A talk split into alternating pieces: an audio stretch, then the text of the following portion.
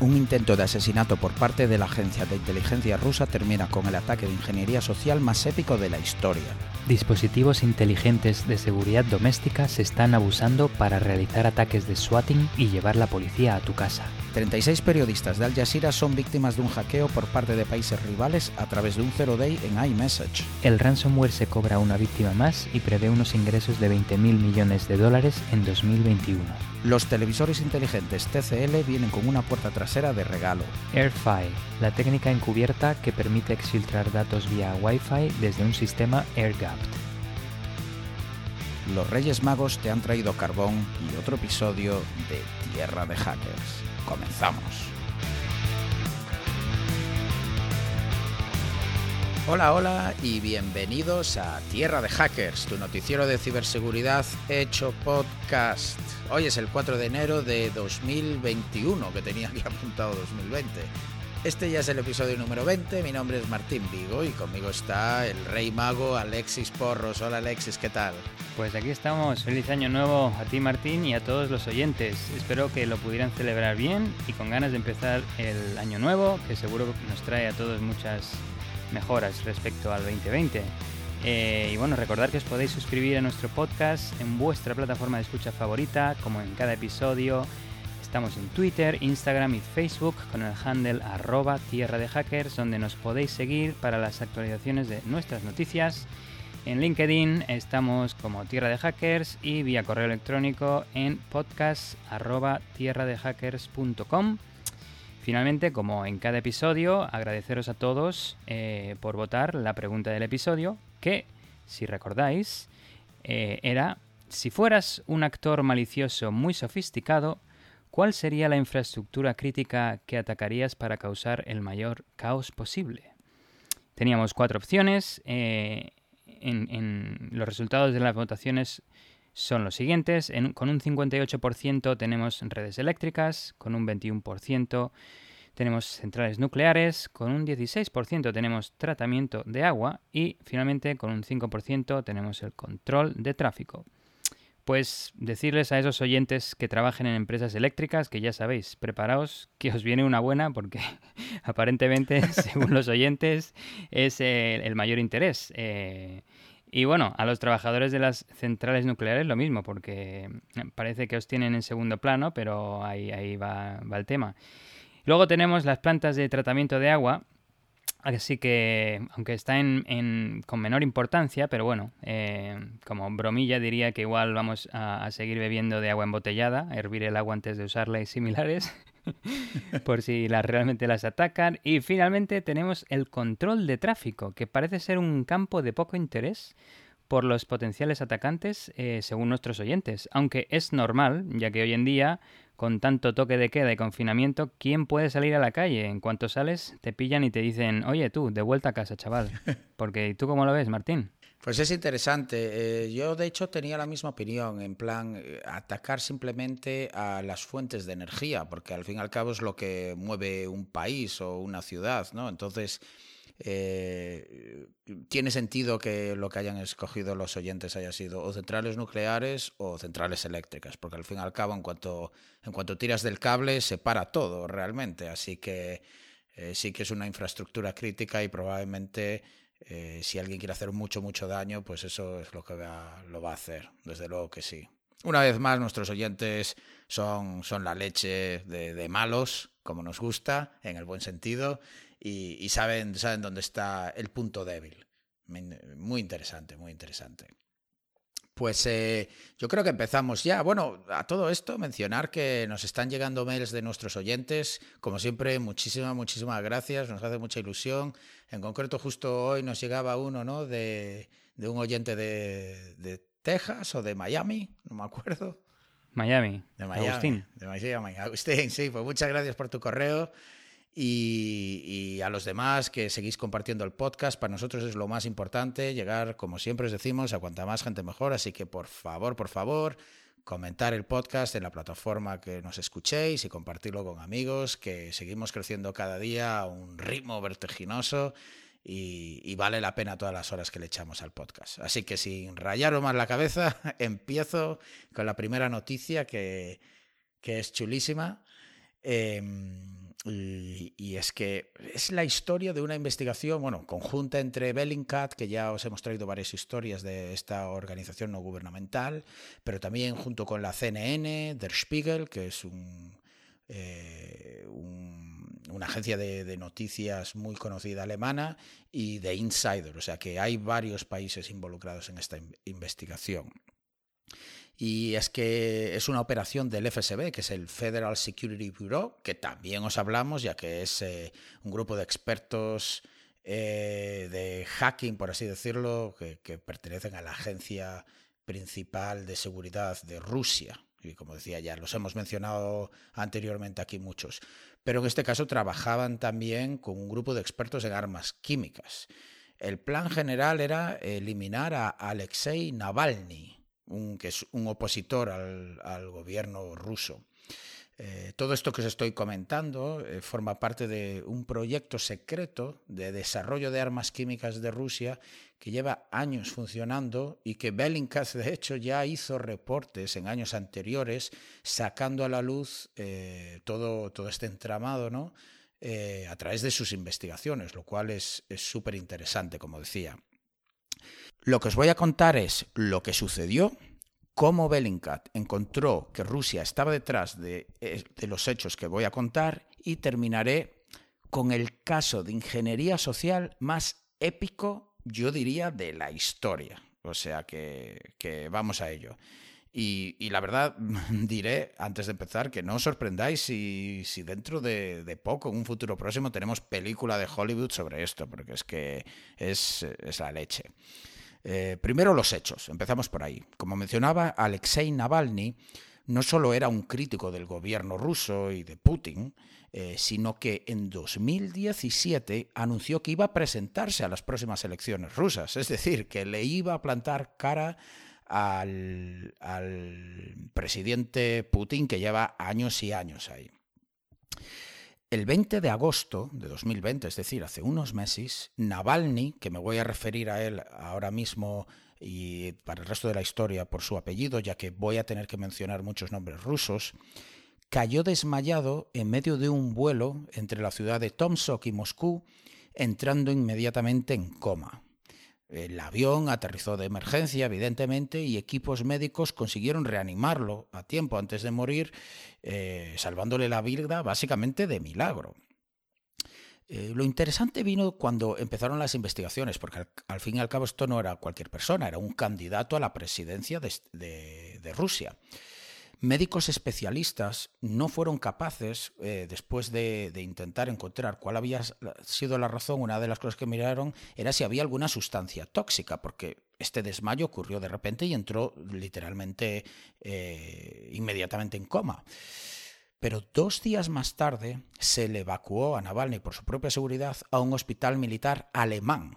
Ya empezaban a sospechar que aquí podía haber algo raro, estando en suelo ruso donde un laboratorio especializado encontró trazas de un potente veneno con lo que se conoce como un clorestin inhibitor o un inhibidor de clorestine.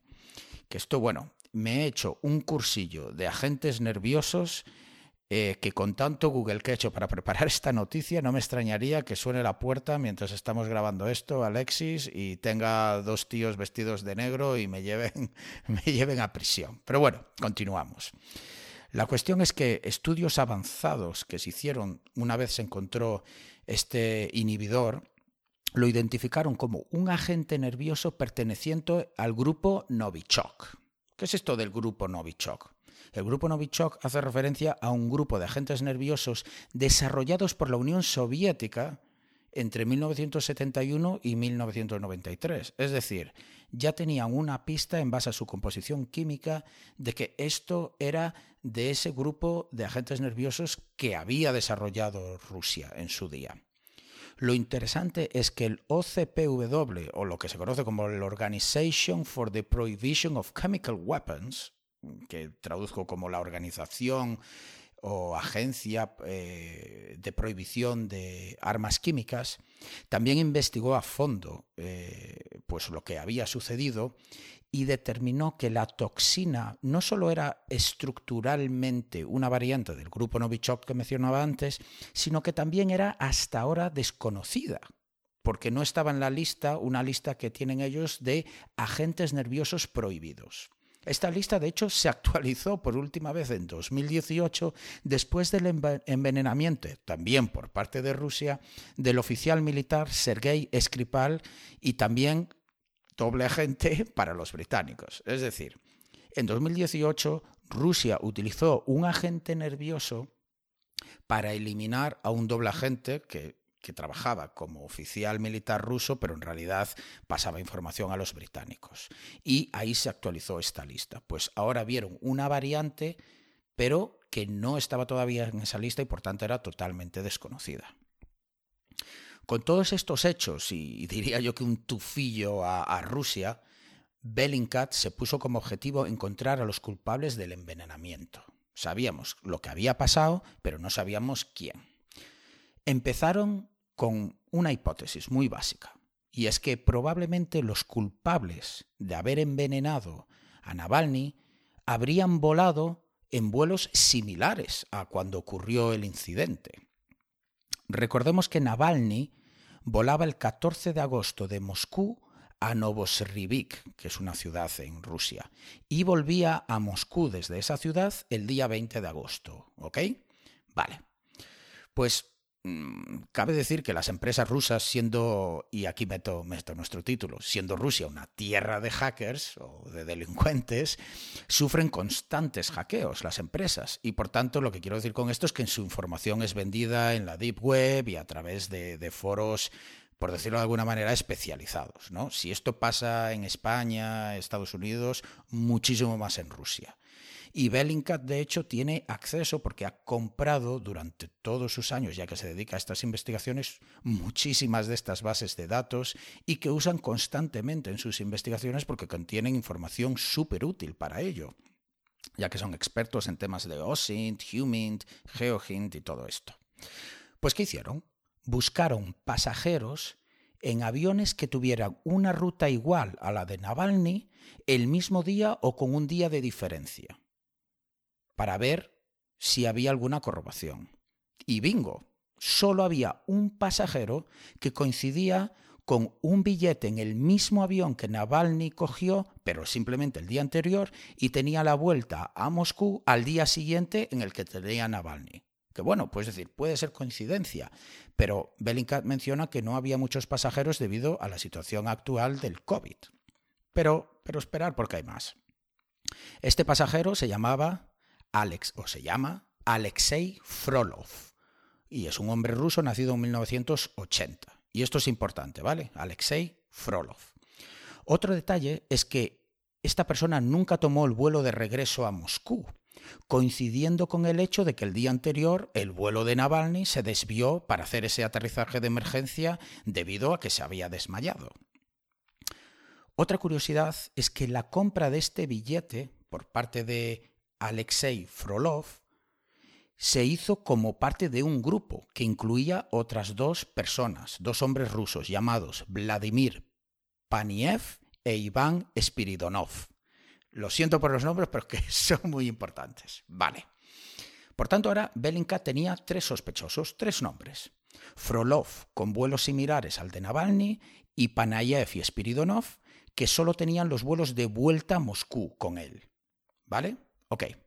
Frolov y Spiridonov, cuando Bellingcat empezó a mirarlos, tenían toda la pinta de ser nombres falsos. Y es que Bellingcat no encontró ninguna información en sus extensas bases de datos eh, liqueadas que hicieran referencia a algún número de información de la agencia tributaria rusa para estos nombres, haber poseído algún coche en algún momento, registros de viviendas, a pesar de haber estado viajando durante años por Rusia, estas dos supuestas personas. Por tanto, asimilaban que estos eran nombres falsos. Sin embargo, Payayev utilizaba su nombre real. utilizando otra base de datos, en concreto la de una aplicación que se llama Get Contact, que esto es muy bueno porque yo tengo utilizado algo parecido igual y es que es la típica aplicación de contactos que, que funciona a través de crowdsourcing. Es decir, oye, yo quiero averiguar el número de teléfono de alguien. Entonces me voy a esta aplicación y yo estoy obligado a compartir mi agenda de teléfonos para poder acceder a la agenda de a todas las agendas de teléfonos que ellos tienen. Por tanto, yo les estoy aportando mi agenda de teléfonos y con ello me dan acceso gratuito a todas las agendas de teléfonos que ellos ya tienen. Esto es gravísimo y no lo hagáis nunca. O si lo hacéis, como en el caso que alguna vez lo he hecho yo, lo hacéis con un burner phone, con un teléfono donde no tengáis ningún contacto, lo compartís o ponéis algunos falsos y ya está. Pues utilizando una base de datos, una base de datos de esta aplicación, vieron que alguien había subido el contacto de, Vladimir Panayev como FSB Vladimir Alexandrovich Payanev. Esto es lo mismo que encontrarse un contacto en el que pone CNI Martín Vigo. claro, eh, la gente pone el nombre que quiera en, la agenda respecto a alguien, ¿no? Yo a veces pues tengo mamá o primo tal, pues alguien había puesto FSB, que es literalmente el nombre de la agencia de inteligencia y el nombre de esta persona con ese teléfono. Vale, esto es simplemente otro indicio. Em, buscando otros vuelos sobre, sobre, en concreto, esta persona, encontraron que viajaba frecuentemente con Frolov, que era el que mencionábamos antes que era un nombre falso. Interesante. No solo eso, los vuelos coincidían exactamente con los vuelos anteriores de Navalny, no solo en el que fue envenenado, sino hasta antes de 2017, que fue cuando, hasta 2017, perdón, Em, cuando declaró que quería eh, ser eh, presidente. Pues ahí todos los vuelos que estas personas cogían siempre coincidían con los de Navalny. Encontraron también un nuevo acompañante en uno de los vuelos que también coincidía, una vez más, con los de Navalny, y este era Alexei Alexandrov. Vale, Queda claro que estas personas estaban siguiendo en todo momento a Navalny, ya que no es coincidencia que siempre cuadrasen en los mismos vuelos. Entonces siguieron analizando y analizaron más a fondo en concreto a este nuevo sospechoso que decía yo, Alexei Alexandrov. Y yo os pregunto, queridos oyentes, por si habéis estado prestando atención, ¿os suena de algo Alexei Alexandrov? Resulta que Alexei Alexandrov nació, según buscaban en bases de datos, el 16 de junio de 1981. Mientras que Alexei Frolov, que era el que os decía antes, nuestro amigo de antes, básicamente nació el 16 de junio de 1980. Bueno, interesante. Mismo apellido, misma fecha de nacimiento, con solo un año de diferencia. Por tanto, sabemos que uno ya era falso. Interesante. Pero hay más. La mujer de Alexei Alexandrov se llama Frolova y el apellido del otro era Frolov. Empieza a haber aquí relaciones interesantes.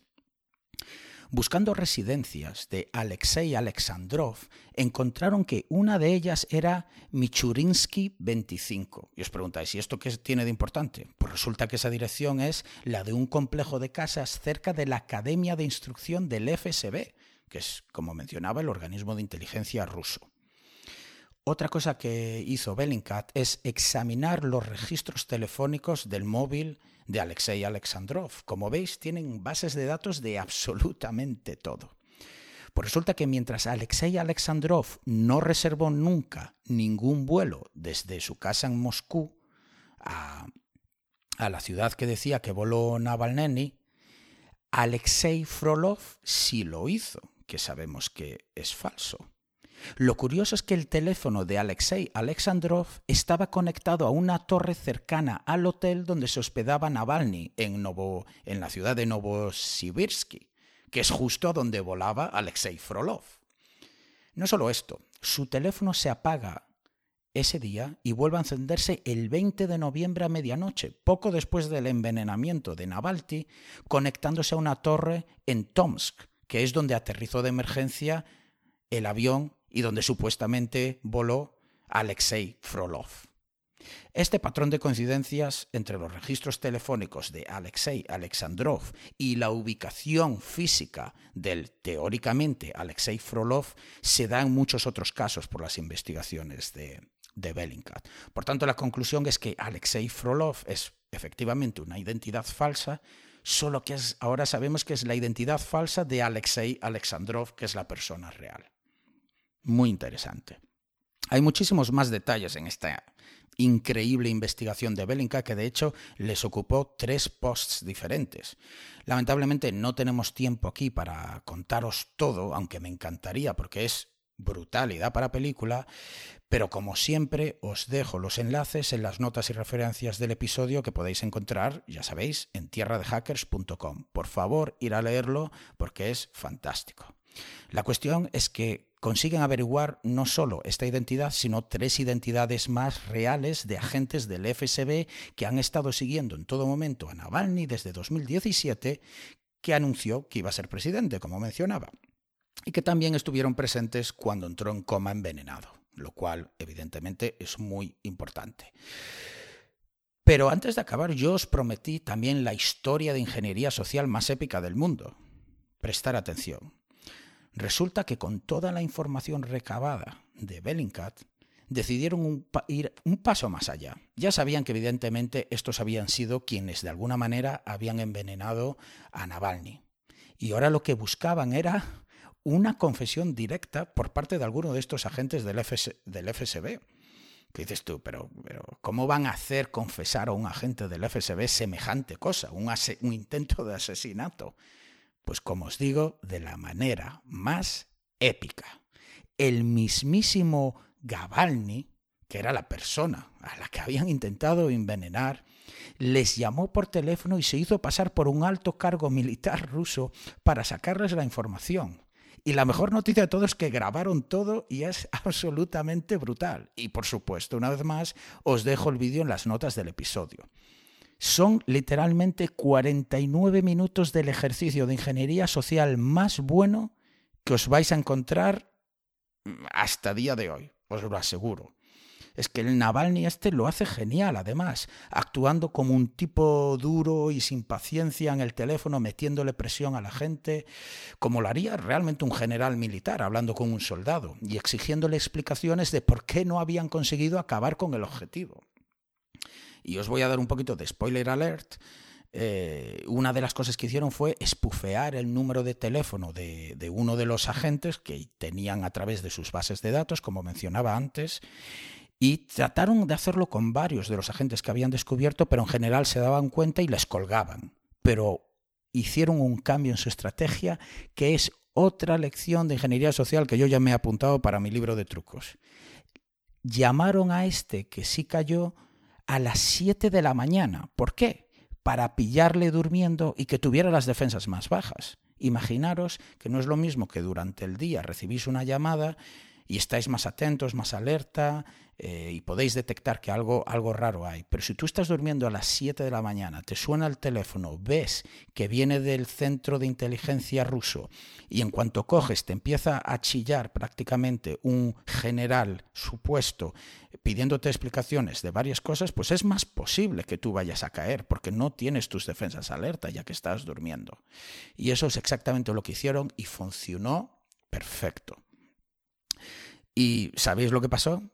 es que no os lo vais a creer. Resulta que el envenenamiento sucedió a través de los calzoncillos, de, la ropa interior.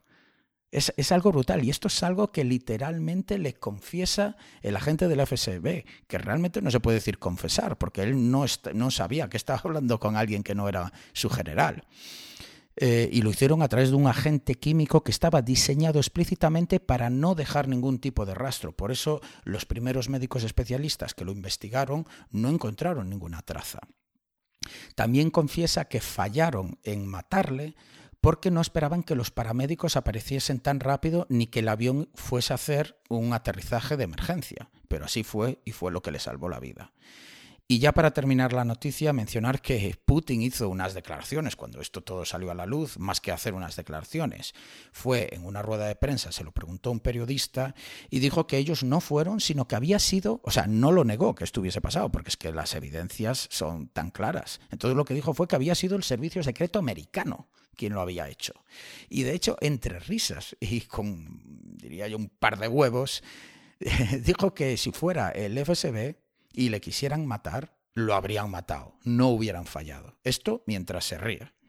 En fin, eh, como decía, leeros el artículo y sobre todo miraros el vídeo porque es una muestra en directo de ingeniería social a agentes del KGB haciéndoles confesar un intento de asesinato a un oponente político. No se puede pedir más. Parece ciencia ficción, pero no lo es. Muy buena la, noticia, Martín. A uno se le queda el, miembro viril congelado así de, que te puedan hacer un ataque contra tu salud a, través de... Contra tus calzoncillos, tío. Sí, de los gallumbos, digámoslo así. Y también mucha sangre fría de este hombre que, vamos, supongo que entrenado para, para no desistir como, como son los de su país y tal, y, seguir ahí adelante, y seguir en contra de, de, su propio gobierno para intentar determinar quién lo quiso eh, sacar de, del mapa, vamos. Sí, hay que tenerlos cuadrados y tener una valentía espectacular, porque es que no es que vayas contra tu gobierno simplemente políticamente, sino que vas contra su servicio secreto, agencia de inteligencia, con el objetivo de, de asesinarte. Es que, joder, es, la hostia. Porque ahora este hombre, eh, supongo que se, fue del país y está en, algún otro país eh, con asilo político de algún tipo, ¿o cómo? No, yo creo, eh, por lo menos cuando, cuando estaban haciendo en el vídeo de en el que están en el vídeo donde están haciendo el ataque de ingeniería social, yo creo que están en terreno ruso. Sí que es verdad que le evacuaron a Alemania. Pero yo creo que vuelve a estar haciendo campaña, no estoy seguro, pero vamos, no le queda otra. Una de las cosas que tiene es un poco como le pasa a Snowden, ¿no? Ahora como tiene toda esta visibilidad pública, eh, no es tan fácil asesinarlo, yo creo, porque un poco están todos los medios internacionales encima, ¿no? Entonces ya sería más difícil de justificar, aunque bueno, conociendo a Putin, eh, a lo mejor se la suda, ¿sabes? No, no sé. Hombre, viendo un poco eh, la determinación que tiene este hombre, sí, igual se vuelve a su país e incluso se presenta, como tú dices, a presidente, porque teniendo ahí el tema de no me van a matar ahora, porque ya todo el mundo sabe sobre este suceso, igual hasta me votan. Claro. Sí, sí, sí, no, es, es que es algo, es algo increíble. Pero pues buena. Seguiremos cubriendo noticias desde Rusia. Con amor. Seguro, además. Pues eh, vamos a pasar con la siguiente noticia que va sobre... Eh, bueno, el tema es que eh, el FBI ha anunciado que se han utilizado dispositivos inteligentes de seguridad doméstica ah, para realizar ataques de swatting y llevar la policía a tu casa, básicamente. Em, esto lo hizo público en diciembre de 2020 y comentaba en su alerta de seguridad que contraseñas de correo electrónico eh, se han robado o que se han exfiltrado o se han expuesto de alguna forma en Internet, se están utilizando para secuestrar sistemas inteligentes de seguridad del hogar para realizar estos ataques de swatting que viene eh, del, inglés del equipo SWAT de la policía, que es el acrónimo de Special Weapons and Tactics, eh, tácticas y, armas eh, especiales.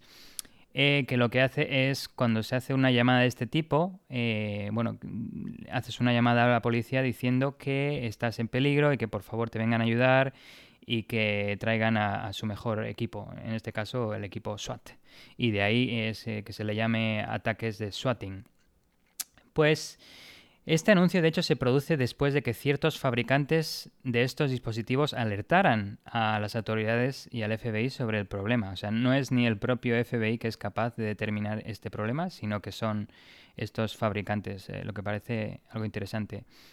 El swatting es una broma un tanto pesada y peligrosa porque, como se dice, eh, se, llama a la policía que venga a tu casa con una emergencia falsa. Y muchas de estas veces la policía lo que entiende es que eh, pueden haber gente peligrosa y armada en tu casa, con lo cual eh, cuando llegan a, tu casa lo que van a hacer es cargar contra ellos y muchas veces utilizando la fuerza y las armas. Entonces es algo, es una broma un tanto peligrosa y pesada.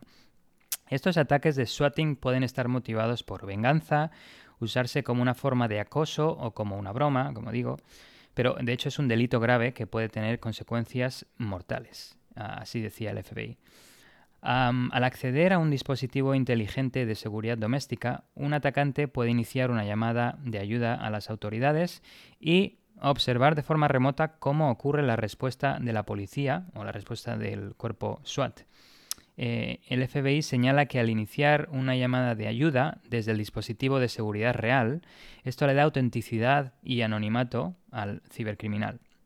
El FBI no ha indicado el fabricante específico que les alertó o los fabricantes adicionales que pudieran ser vulnerables también a este tipo de ataque, pero ya hemos visto eh, en el pasado y recientemente informes sobre timbres y cerraduras inteligentes en los que se, bueno, se indicaban vulnerabilidades y otros problemas de seguridad. Sin ir más lejos, ya en diciembre de 2020, iba a decir este año, pero no, del año pasado, eh, NCC Group, junto con la publicación Switch de Inglaterra, divulgaron un informe en el que se identifican vulnerabilidades en múltiples timbres inteligentes de Quijo, Victor y Acfly, y otras tres marcas blancas. Los timbres inteligentes de nivel de consumidor están diseñados para permitir a los propietarios vigilar a los visitantes no deseados y deseados eh, y bueno, están plagados, eh, según este informe, de posibles vulnerabilidades de ciberseguridad, como por ejemplo eh, credenciales embebidas en el archivo binario del firmware que se pueden utilizar para acceder a la red Wi-Fi, además de información sobre llamadas API necesarias para interactuar con el dispositivo, también tienen problemas de cifrado y autenticación, como utilizar servicios HTTP no, cifrados eh, o incluso no documentados, también descubrieron los investigadores, en cerraduras inteligentes de Victure en este caso, el uso de librerías vulnerables, eh, porque por algún motivo no utilizan las nuevas versiones, sino que utilizan versiones antiguas, y en este caso, en uno de los timbres eh, identificaron que una de las librerías es eh, vulnerable al ataque de reinstalación de claves, el, el conocido crack, contra el protocolo WPA2 de redes inalámbricas.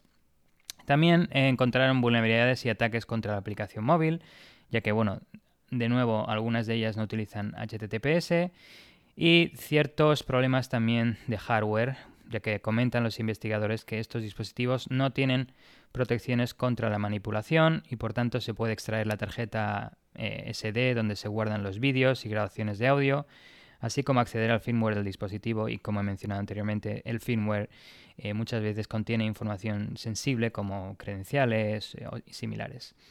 Datos curiosos de este análisis es que eh, el nombre, eh, nombres líder del mercado de los timbres inteligentes como Ring, Video Doorbell de Amazon u otros grandes como Nest de Google, eh, Vivint y Remo no fueron incluidos.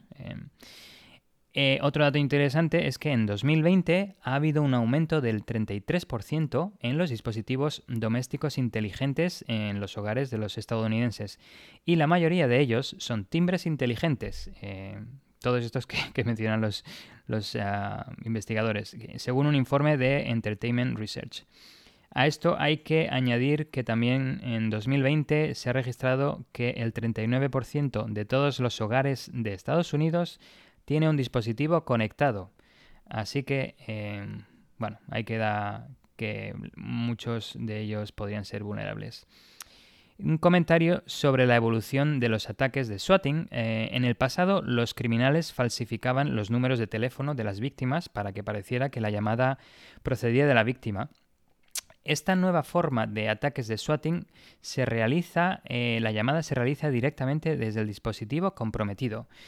Desde ahí, luego, los cibercriminales llaman a los servicios de emergencia para denunciar el crimen en la residencia de las víctimas y a medida que la policía responde a, la llamada de, socorro. Eh, el delincuente mira, eh, comiendo sus palomitas, las imágenes, el vídeo de la transmisión en vivo y se comunica con la policía, incluso a veces ha habido casos, que responde a través de la cámara y los altavoces.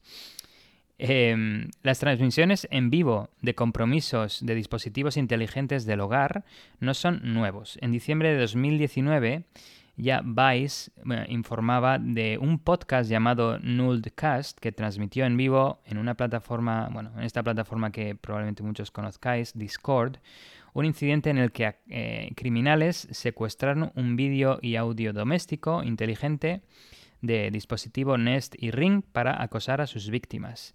Eh, en el incidente capturado se, se, mostraba al cibercriminal hablando con niños pequeños y diciéndole que era Santa Claus.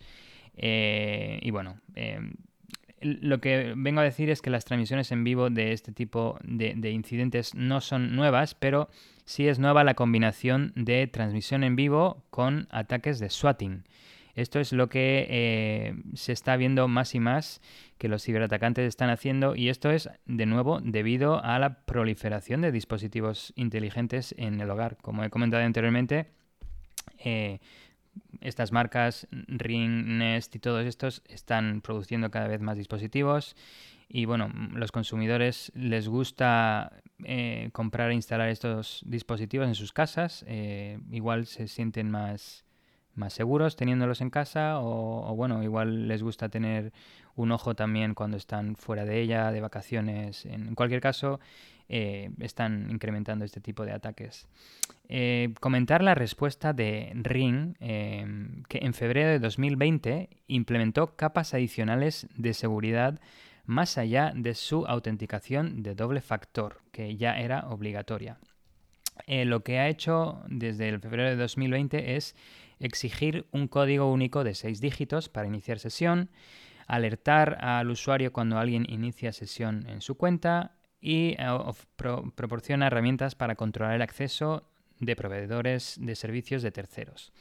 Ring también, eh, esto es interesante, está preparando para implementar el cifrado de vídeo extremo a extremo.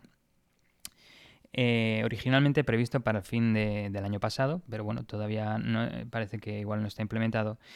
De esta forma, el vídeo sería cifrado en la cámara Ring y el usuario sería el único con la clave específica que permitiría descifrar y, ver el vídeo. Eh, comentar un poco las recomendaciones del FBI en su alerta eh, pública. Eh, pues lo que está haciendo el FBI, que está bastante bien, es trabajar con los fabricantes de dispositivos inteligentes específicos, los afectados, para que adviertan a sus clientes sobre estas amenazas de ataques de swatting y ofrecerles recomendaciones de cómo proteger sus dispositivos. También el FBI recomienda a los clientes que no utilicen una cuenta de correo electrónico en el doble factor. Se recomienda que usen un número de dispositivo móvil. Yo incluso iría un paso más lejos y recomendaría el uso de una aplicación móvil como la autenticación de doble factor, porque ya hemos visto que eh, se puede spoofear, se pueden interceptar mensajes enviados vía SMS fácilmente, así que y también, bueno, practicar una buena higiene cibernética, eh, asegurándose de tener contraseñas o frases de contraseñas sólidas y complejas, no duplicar o reusar contraseñas en diferentes cuentas online y actualizar las contraseñas, cambiarlas con regularidad. En cualquier caso, debería de haber alguna ley en la que se obligue a los fabricantes a ser responsables de productos que tengan un impacto tan grande en la privacidad de los usuarios, de todos nosotros, y que ofrezcan educación a sus clientes. Otra idea es la del certificado de seguridad de los dispositivos, en el que, de forma similar a la información nutricional de los alimentos, se indica si el dispositivo contiene vulnerabilidades de forma predeterminada y similares alertas de seguridad. Pero no entiendo muy bien eso. ¿A qué te refieres con que el dispositivo comente si tiene vulnerabilidades? Claro, es que es como venderte ya directamente un producto defectuoso, ¿no? No, de hecho, el gobierno de Estados Unidos, y creo que es otra empresa o alguna universidad de Estados Unidos, está trabajando en, en una certificación, eh, en una etiqueta que le quieren poner a todas las cajas de productos electrónicos eh, que tengan capacidades así de grabar vídeo, audio y similares y, dispositivos de red en la que ponga pues eh, viene contraseña por defecto, por favor cámbiala, o este dispositivo no usa HTTP o temas similares. Ah, eso está muy bien, vale, vale, como digamos que debilidades por defecto que pueden traer, que a lo mejor dicen, bueno, pero no lo veo tampoco como una vulnerabilidad, sino más que la seguridad no es tan robusta, pues que viene el aviso, ¿no? Ya, ya te entiendo, sería como unos cereales azucarados, pues que no son muy sanos, entonces viene con el aviso, pero se vende igual. Exacto. Qué bueno, qué bueno. Sí, sí, pues a ver si lo implementan porque sería una buena idea. y bueno, eh, una recomendación alternativa es el uso de esos dispositivos analógicos de apertura o los tradicionalmente conocidos como pestillos de puerta y alejarse del mundo digital también, ¿no? Pero bueno. Eh, y luego eh, quería acabar, cerrar un poco esta noticia con otra noticia relacionada, así cortita, que es, he visto recientemente un estudio de cámaras de red de consumidores con capacidad de reconocimiento facial. Y bueno, ya os comentamos en episodios anteriores el impacto del uso y el abuso del reconocimiento facial contra la población por parte de empresas privadas, fuerzas del orden, pero es que ahora ya tenemos el reconocimiento facial en casa, ya ha llegado, por si no os habéis enterado. Em, algunas de las nuevas cámaras de seguridad para el hogar tienen reconocimiento facial, una función avanzada que te permite hacer una base de datos de las personas que acuden regularmente a tu casa Luego, cuando la cámara ve una cara, determina si pertenece o no a alguien en tu lista de caras conocidas eh, y, te avisa de tal forma. En cualquier caso, eh, CNET, que es la que ha publicado este estudio, ha probado ciertas cámaras de seguridad y eh, me ha parecido hacer una breve mención al respecto. el estudio comenta que el software puede ser impredecible según una variedad de factores que comentan que pueden ser desde la iluminación hasta el cambio de peinado, eh, el uso de gafas un día pero no al día siguiente. Y bueno, dice que el reconocimiento, como todo, como, bueno, no como todo, como el vino o temas similares, mejora con el paso de los días, ¿no? Em, y la captura de más imágenes de los huéspedes y varias circunstancias y diferentes ángulos de la cara y bueno, y similares. Eh, hay tres que ellos recomiendan. Eh, dos son de Nest, Nest Hello, eh, Nest Cam IQ, que está para interiores y para exteriores, que tiene un precio algo elevado para ser una cámara de este tipo, pero bueno, unos 349 dólares y otros 300 para Nest Cam IQ. Y luego hay otra que han mencionado que parece ser es la mejor calidad-precio, digamos, 10 Secure Links por 60 dólares. Em, todas ellas, el, dato curioso es que la función de reconocimiento facial requiere que se almacenen estas imágenes. ¿Y dónde creéis, eh, queridos oyentes, que se almacenan estas imágenes? Pues en la nube, obviamente. ¿Dónde va a ser si no? Eh, en este caso, eh, Nest de Google, pues ya sabéis dónde tiene las, las imágenes y también, como sabemos, Ring puede almacenar sus vídeos en, su eh, nube de, Amazon. Así que dos de los grandes de la tecnología tienen acceso a, todo esto, a, las caras de los huéspedes, a, vídeos y similares. Se menciona también, hay una eh, cámara que se llama WiseNet SmartCam N1 por un valor de 150 dólares que lo que hace es guardar las caras para el reconocimiento facial en una tarjeta micro SD en el dispositivo, que igual sería la opción más amigable en temas de privacidad. Em, el futuro del reconocimiento facial pasa porque, por ejemplo, Ring, eh, em, la empresa, como digo, de Amazon, tenga dos patentes relacionadas con el reconocimiento facial y que fueran aprobadas en 2018. Las patentes sugieren que los productos eh, desarrollados por Ring en el futuro podrían detectar e identificar automáticamente rostros de las listas de los más buscados o una lista de vigilancia y enviar notificaciones al respecto de forma automática a los agentes del orden. Eh, en este momento las cámaras Ring no ofrecen ningún reconocimiento facial, aunque los modelos que sí lo hacen, como el Nest Hello, solo están diseñados para identificar a una persona que agregas a tu lista de caras conocidas. No se basan en una lista de las fuerzas del orden eh, para determinar si un delincuente está cerca, ni se comunicarán con las fuerzas del orden si detectan un rostro que podría coincidir con alguien en una base de datos. En cualquier caso, a pesar de que a día de hoy no se conocen violaciones éticas asociadas con estas cámaras en el mercado, eh, los usuarios no tenemos forma de verificar cómo se utilizan estos datos biométricos por estas empresas que los están coleccionando. Incluso si les damos a las empresas involucradas el beneficio de la duda con respecto a sus políticas de análisis y uso de datos, estas políticas podrían cambiar en cualquier momento. Eh, cuando se considera que Ring es propiedad de Amazon y Nest es de Google, eh, bueno, tenemos un gran potencial para escenario de gran hermano. Otro tema que al leer esta noticia me preguntaba a mí mismo, a ver si, no sé si los oyentes lo hacen, yo no tengo ningún dispositivo de estos, pero los que lo tengan, cuando tenéis huéspedes a, vuestra casa, ¿les notificáis y les pedís su consentimiento de ser fotografiados y grabados en la cámara para la función de reconocimiento facial? Lo típico que llegan y es en plan, ¿quieres un vinito? ¿Me das tu consentimiento? Firma aquí. claro, porque luego te lo paras a pensar y no sé, igual el hecho de entrar en tu vivienda implica el, dicho consentimiento, pero no antes de entrar, en cuyo caso estos timbres inteligentes deberían venir con una señal o alerta audiovisual que pida al huésped que consienta al ser grabado. En plan, ok, estás en esta casa, consientes ser grabado y, si es así, puedes, eh, voy a hacer sonar el timbre y si no, eh, ya sabes, llama, llama al, al, que esté en la casa por móvil o pégale un grito porque no voy, no voy a consentir usar el timbre por si no, si no me permites el consentimiento de grabarte. O al revés, que utilizarlo como chantaje, en plan de, pues voy a tu casa, me invitas a cenar, Alexis, no me gusta la cena, o yo qué sé, o bebemos un poco y me tocas la moral, me voy y te denuncio por haberme grabado sin consentimiento. ¿Sabes? O, ¿sabes? Poder utilizarlo contra la propia persona que, que, tiene ese dispositivo. Aquí es donde agradeceríamos un montón que si tenemos entre nuestros miles de oyentes algún abogado, pues nos escriba a podcast.tierradehackers.com y así nosotros también aprendemos un poco sobre la ley vigente. A ver si, si se anima alguno.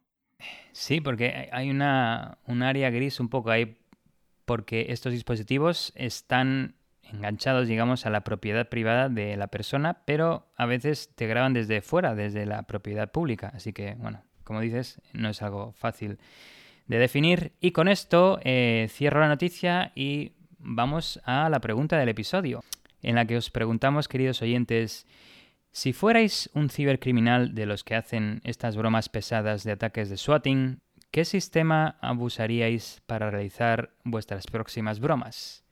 Y las opciones son los sistemas de automóvil como el OnStar que permiten eh, bueno, apretar un botón eh, y realizar una llamada de socorro. Eh, comprometer relojes inteligentes para que realicen la llamada de socorro ellos. Comprometer estas alarmas que hay en los hogares que tienen modo pánico y se, y se realiza la llamada de socorro o abusando skills de asistentes inteligentes como el Ask My Buddy de Alexa. Muy interesante la pregunta. De hecho, recuerdo que mencionabas que el FBI avisaba de que más allá de una broma, ¿no? Podía ser peligroso para la vida. Efectivamente, eh, yo en una charla que daba sobre la importancia de la privacidad en Internet y, el, todo el tema del doxing, que ya hemos hablado de esto, ¿no? Que es el doxing viene siendo cuando pues el intento por parte de alguien eh, de publicar información personal tuya o precisamente dónde vives, eh, pues hay un vídeo en internet de un caso en concreto de alguien que hizo este tema de swatting y, terminó con la muerte del padre del chico, que era el objetivo. Y está el vídeo en internet, en general en Estados Unidos, bueno, retiro lo de en general. Digamos que ha habido incidentes de pues agentes que no son capaces de desescalar un poco o tranquilizar la situación y, acaban tiroteo y se ve en el vídeo pues como sale el padre de la casa eh, y, tiene delante pues como a 10 eh, agentes apuntándole porque alguien había llamado diciendo que, que había matado, que había alguien con una escopeta en casa y le intentaba matar y todo esto, aunque todo era falso Y claro, el, el, padre cuando sale al porche de la casa, pues eh, pregunta, ¿qué está pasando? ¿Qué está pasando? La policía le dice, oye, tírate al suelo. Y él dice, ¿pero qué pasa? Y, le acaban pegando dos tiros. O sea que no es una broma esto del, del swatting, la verdad. Pero bueno, pasamos a, la siguiente noticia, a ver qué nos dicen los oyentes de cómo se podría eh, abusar este tipo de tecnologías para que una vez más eh, nos ayuden a concienciar a la gente de, los peligros, de, las nuevas funcionalidades que traen pues, coches, como mencionabas tú, o, nuestros eh, relojes. Esta noticia va sobre un Zero Day, que ya hacía creo que algunos episodios que no hablábamos de un nuevo Zero Day, pero en este caso se ha utilizado contra reporteros de, del famoso canal Al Jazeera de Oriente Medio. Es un reporte de Citizen Lab, como no, ten, tenemos a Bellingcat en este episodio y tenemos a, Citizen Lab, como mencionaba, eh, Citizen Lab reporta, de hecho, la semana pasada que 36 periodistas en concreto, bueno, y ejecutivos del canal de televisión Al Jazeera fueron hackeados a través de, este Zero Day que, que, es nuevo, como indica la propia palabra, y en concreto afecta a iMessage de, de los iPhones, ¿no? de iOS. Lo curioso es que esta no es la primera vez, eh, leía que el personal de esta cadena de televisión es víctima de este tipo de ataques de ciberseguridad. En 2017 se sabe que la empresa privada Dark Matter eh, en Dubai, que Dark Matter viene siendo como, como la NSA encubierta bajo una capa de empresa privada en Dubai, pero en realidad trabajan para el servicio de inteligencia allí, compró un exploit que también usaba un zero day de iMessage y, lo usó precisamente para comprometer los dispositivos móviles de cientos de empleados de Al Jazeera. Pero antes de volver al tema del zero day en cuestión de esta noticia, eh, conviene ¿no? explicar por qué Al Jazeera es un adjetivo tan importante. Las relaciones entre Saudi Arabia, Emiratos Árabes, Bahrein y Egipto respecto a Qatar son bastante frágiles. Estos cuatro países que mencionaba dicen que Qatar suele acoger a disidentes de esos países y protegerlos. También les acusa de proteger a un supuesto grupo político musulmán llamado Muslim Brotherhood o la Hermandad Musulmán. Y bueno, a raíz de todos estos rifirrafes eh, ha habido muchos enfrentamientos entre estos cuatro países y Qatar. En 2017, de hecho, estos cuatro países leía que firmaron una carta conjunta en las que, bueno, exigían muchas cosas y entre las demandas eh, pedían el cierre inmediato de esta cadena de televisión, Al Jazeera. Como os podéis imaginar, Al Jazeera es un canal de televisión con su centro en Qatar. Es bastante respetado, de hecho, yo, yo lo conozco, a pesar de que cubre noticias de Oriente Medio y tal, es, es bastante popular y porque suele dar puntos de vista alternativos a la narrativa típica de estos gobiernos de estos cuatro países que, bueno, tienen una democracia no cuestionable. Un ejemplo eh, fue su retransmisión en directo de las protestas conocidas como, como Primavera Árabe. Y es que esto lo retransmitían en directo cuando en realidad allí se estaba censurando Internet precisamente para evitar cualquier difusión de imágenes a, a otros países. El reporte de Citizen Lab indica que el Zero Day fue usado por el famoso NSA Group, que también hemos hablado ya varias veces en Tierra de Hackers, y, y, lo utilizó para crear un exploit de tipo cero clic e indetectable totalmente, o sea, transparente para la víctima. Esto de cero clic lo que quiere decir es que no requiere ningún tipo de interacción por parte de la víctima, ¿no? Como ya hemos mencionado en el pasado. Básicamente yo envío eh, digamos, eh, mi payload o mi agente malicioso, por decirlo de alguna manera, pero la víctima no va a tener que hacer ningún tipo de clic o interactuar o nada. Su teléfono se va a infectar automáticamente. Citizen Lab llamó a este exploit Kismet y eh, afecta hasta iOS 13.5.1 y en concreto hasta el iPhone de ese momento que era el iPhone 11, hasta el último modelo detectaron al menos cuatro operadores, eh, operadores en este caso de Pegasus, que es como el framework que utiliza en ese grupo para, pues, para gestionar y, utilizar funcionalidades de cualquiera que sea el dispositivo que han comprometido, dos de ellos en Saudi Arabia y otro en Emiratos Árabes. Es decir, clientes básicamente de la famosa herramienta Pegasus, como decía, eh, que habían infectado estos teléfonos. Bueno, pues ¿cómo funciona este exploit Kismet? Que esto es lo interesante. Y nos vamos a centrar en, un caso en concreto que es el del periodista Tamer Amisal. Este periodista, de hecho, es un periodista de investigación de Al Jazeera que cubrió reportajes sobre intentos de golpe de Estado en Qatar por parte de Bahrein y Emiratos Árabes, la contratación de asesinos a sueldos que formaban parte de Al Qaeda por parte del gobierno de Bahrein, el asesinato del famoso Jamal Khashoggi, que si os acordáis las imágenes de que lo cortaron en cachitos en una embajada, la verdad es que una auténtica locura, y muchos otros, que como básicamente haceros a la idea de que este periodista de investigación pues no cae muy bien en estos países. Este periodista ya tenía una idea y pensaba que le habían hackeado el teléfono ya en enero de 2020, así que lo que hizo fue contactar a Citizen Lab, que ya sabéis, es esta organización sin ánimo de lucro de la Universidad de Toronto que se dedica pues a, digamos a tener el ojo encima de empresas y, y gobiernos que se dedican al espionaje de sus ciudadanos. Y lo que hizo fue permitirles a Citizen Lab que le instalasen en su móvil una VPN para así poder analizar todo el tráfico, ¿no? rutearlo a través de sus servidores y poder observar todo el tráfico en todo momento.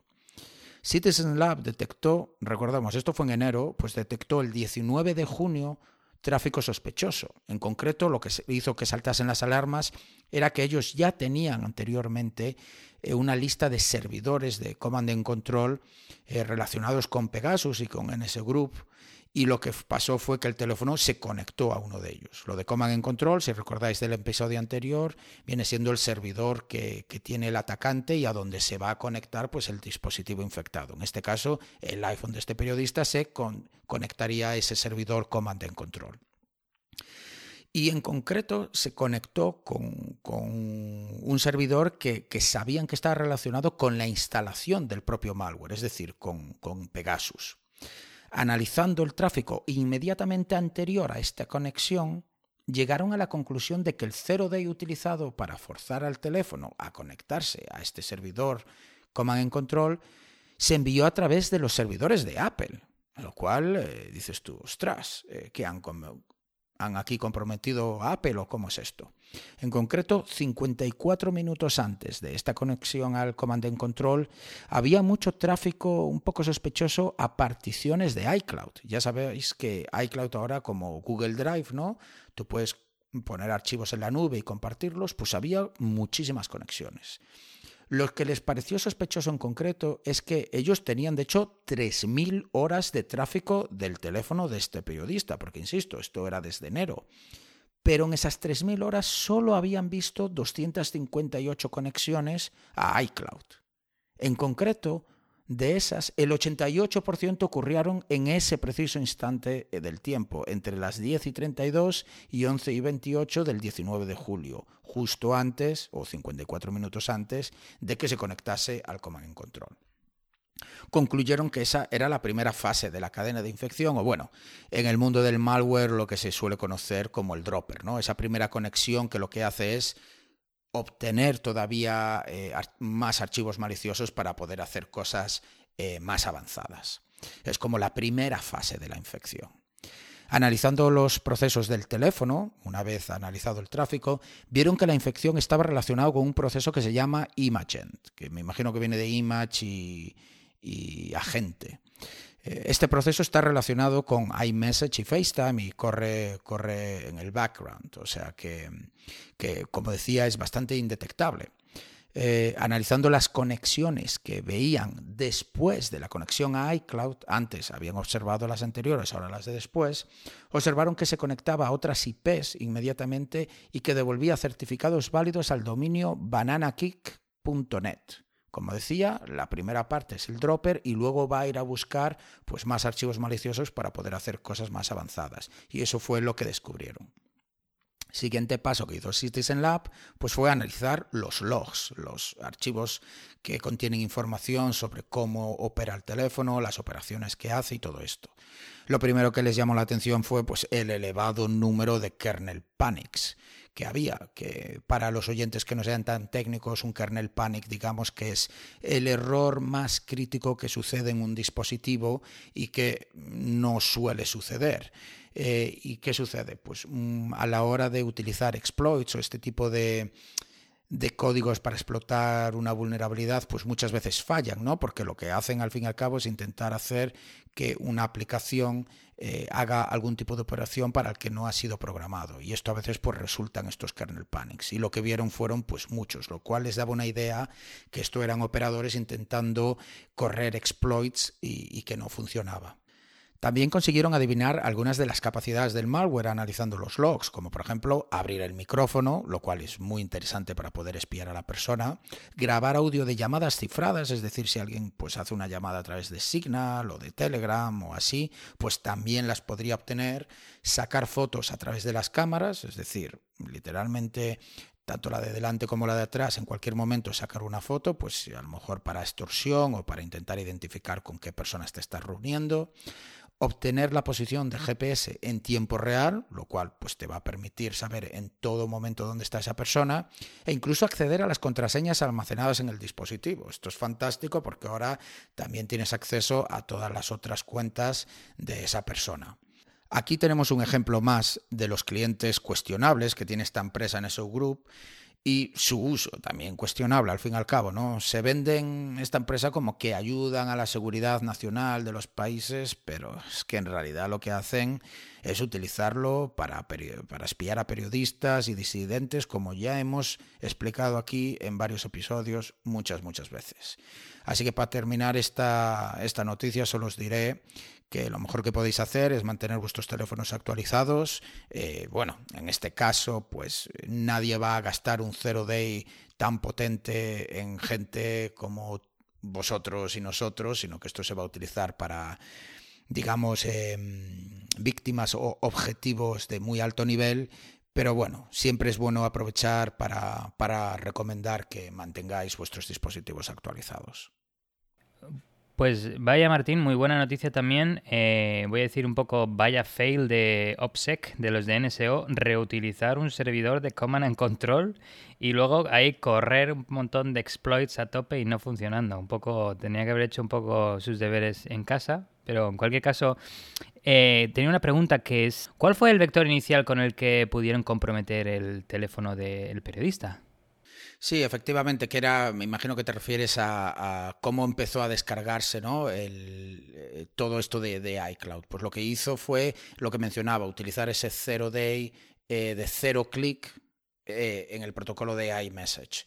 que era lo que mencionaba. Y de hecho, mencionaban algo, tiene la página de CECOPS, que bueno, que es esta empresa israelí que se dedica a la compraventa y desarrollo de Zero Days también, eh, pues tienen un detalle técnico de, cómo, de cómo funciona esto, porque lo analizaron una vez eh, Citizen Lab lo publicó. Así que lo pongo en las eh, noticias y referencias del episodio para los oyentes más técnicos si quieren ir a, saber exactamente cómo funciona el exploit.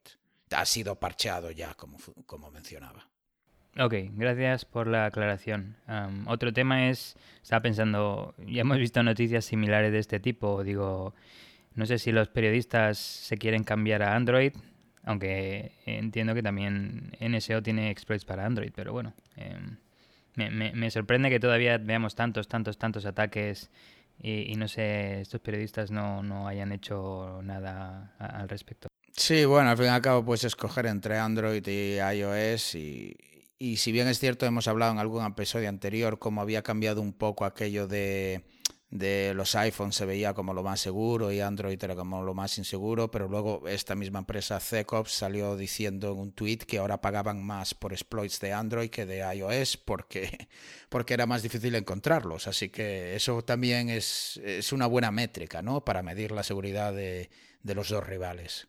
La verdad es que sí, uno ya se no, sabe qué elegir y ya se, confía de los fabricantes. Pero bueno, espero que, trabajen eh, por el bien del consumidor. Pues pasamos a la siguiente noticia que va sobre ransomware. Eh, en concreto, el ransomware se cobra una víctima más en la industria de los microprocesadores. Y bueno, y de hecho parece que, no va a parar con estos ataques eh, en 2021. Pero recientemente el gigante de la electrónica Foxconn sufrió un ataque de ransomware en una instalación mexicana durante el fin de semana de Acción de Gracias, donde los atacantes robaron archivos, cifraron los datos en los sistemas a los que tuvieron acceso y además borraron datos de copias de seguridad.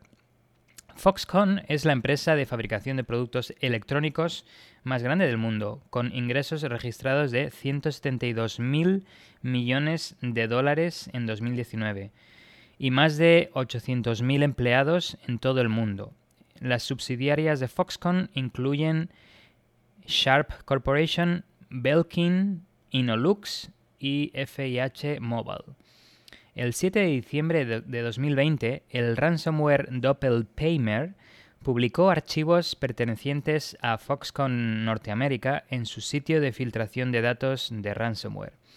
Los datos filtrados incluían informes y documentos comerciales genéricos, pero no contenían información financiera ni datos personales de los empleados.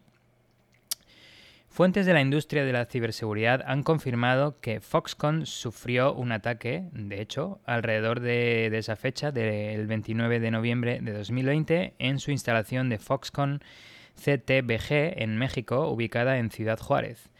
Em, bueno, esta instalación se inauguró en 2005 y Foxconn la utiliza para el montaje y envío de equipos electrónicos a todas las regiones de América, incluido el norte y el sur. Em, desde el ataque, el sitio web de la instalación afectada ha estado inactivo y actualmente muestra un error a los visitantes. De hecho, a día de hoy no se puede ni establecer la conexión con el servidor web.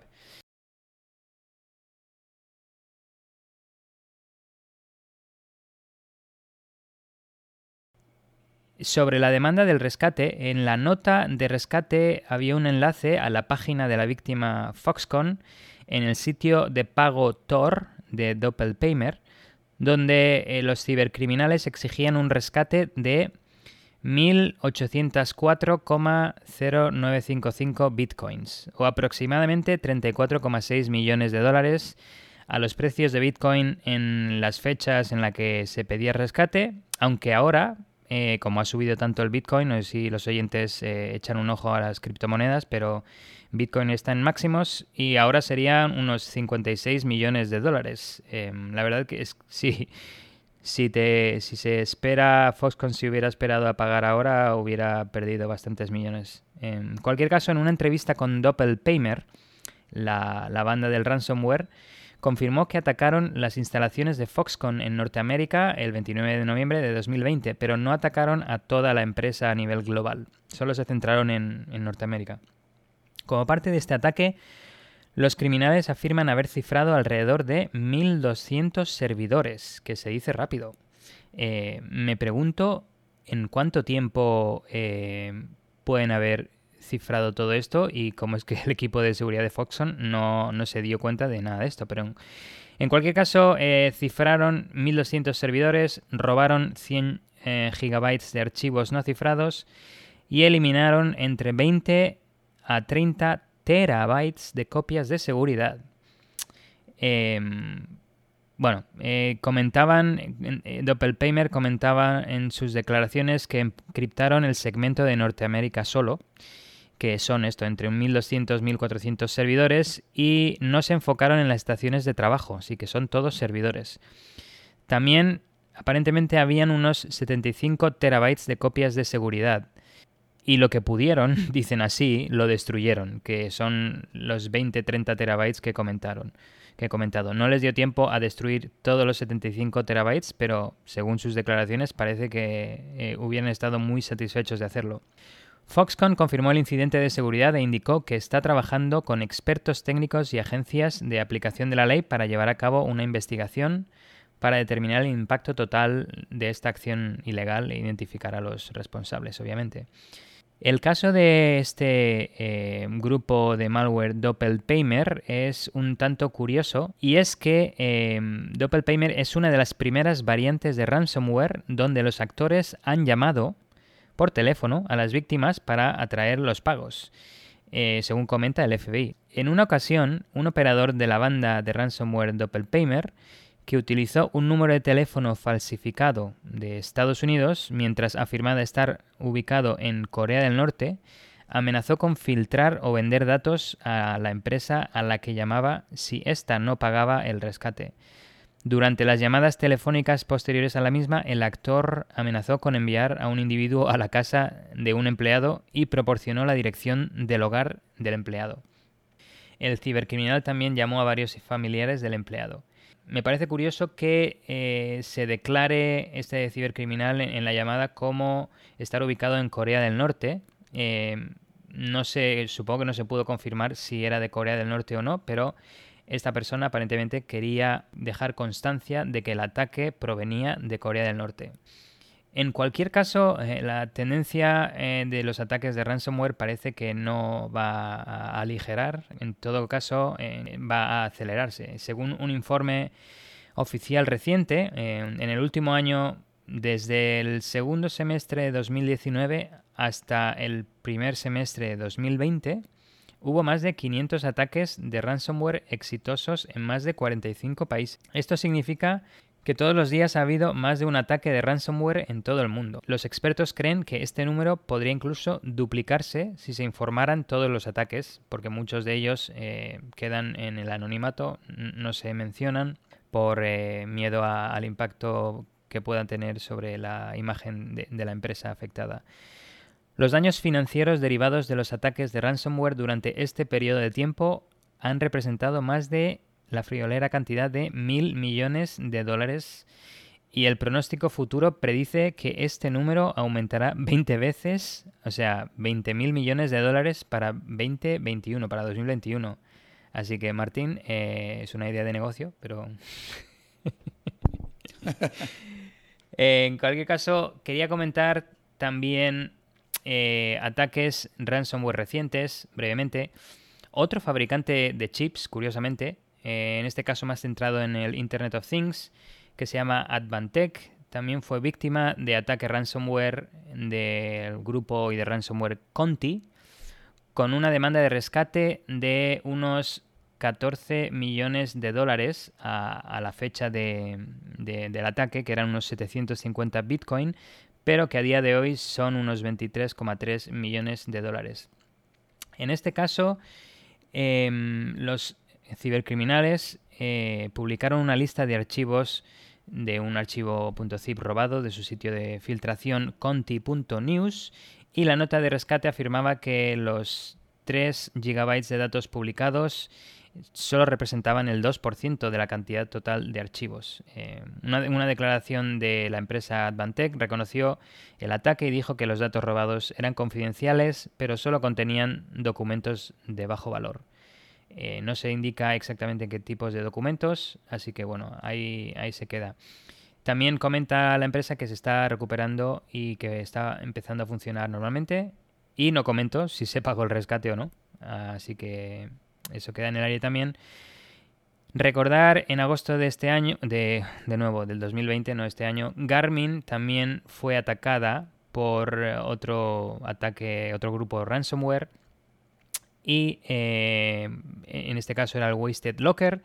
Y la dejó un poco fuera de servicio y de hecho estuvo regateando el rescate del ataque ransomware. Y en este caso eh, Garmin sí que pagó el rescate. Eh, recientemente, este mes de diciembre, también ha habido ataques de ransomware a múltiples bases de datos MySQL publicadas en Internet, a al menos 85.000 servidores en todo el mundo, en las que se dejaba una nota, un archivo de texto eh, llamado Please Read Me, en la que se, indicaba que si se quería recuperar los datos cifrados, se pagará. Y finalmente, un gasoducto estadounidense estuvo caído durante dos días, ya que el ataque resultó en un cierre de la tubería, mientras la víctima anónima, esta empresa anónima, trabajaba para volver a poner los sistemas en línea desde sus copias de seguridad. Los atacantes pudieron penetrar la parte de IT, la parte de tecnologías de la información de la red, y luego ir más allá para eh, finalmente infiltrarse en los activos de control y comunicación en el lado operacional de la red, en, la parte más física. Esto ocurrió en febrero de 2020 eh, en una instalación de compresión de gas natural en Estados Unidos.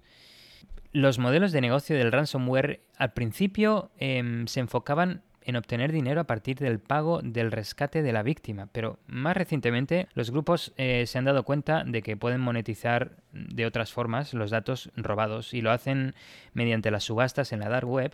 El primero en hacer este tipo de monetización fue el grupo Maze, Ransomware Maze, que parece ahora estar inactivo, y luego se fueron apuntando otros grupos como Ragnar Locker y similares.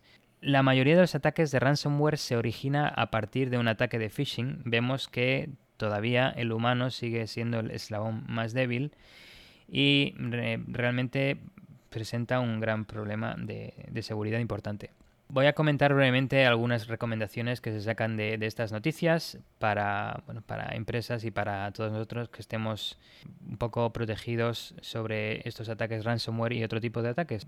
Uno de ellos es aplicar parches de seguridad que corrigen vulnerabilidades. En cuanto salgan y se prueben en un entorno de, de pruebas, pues aplicarlos.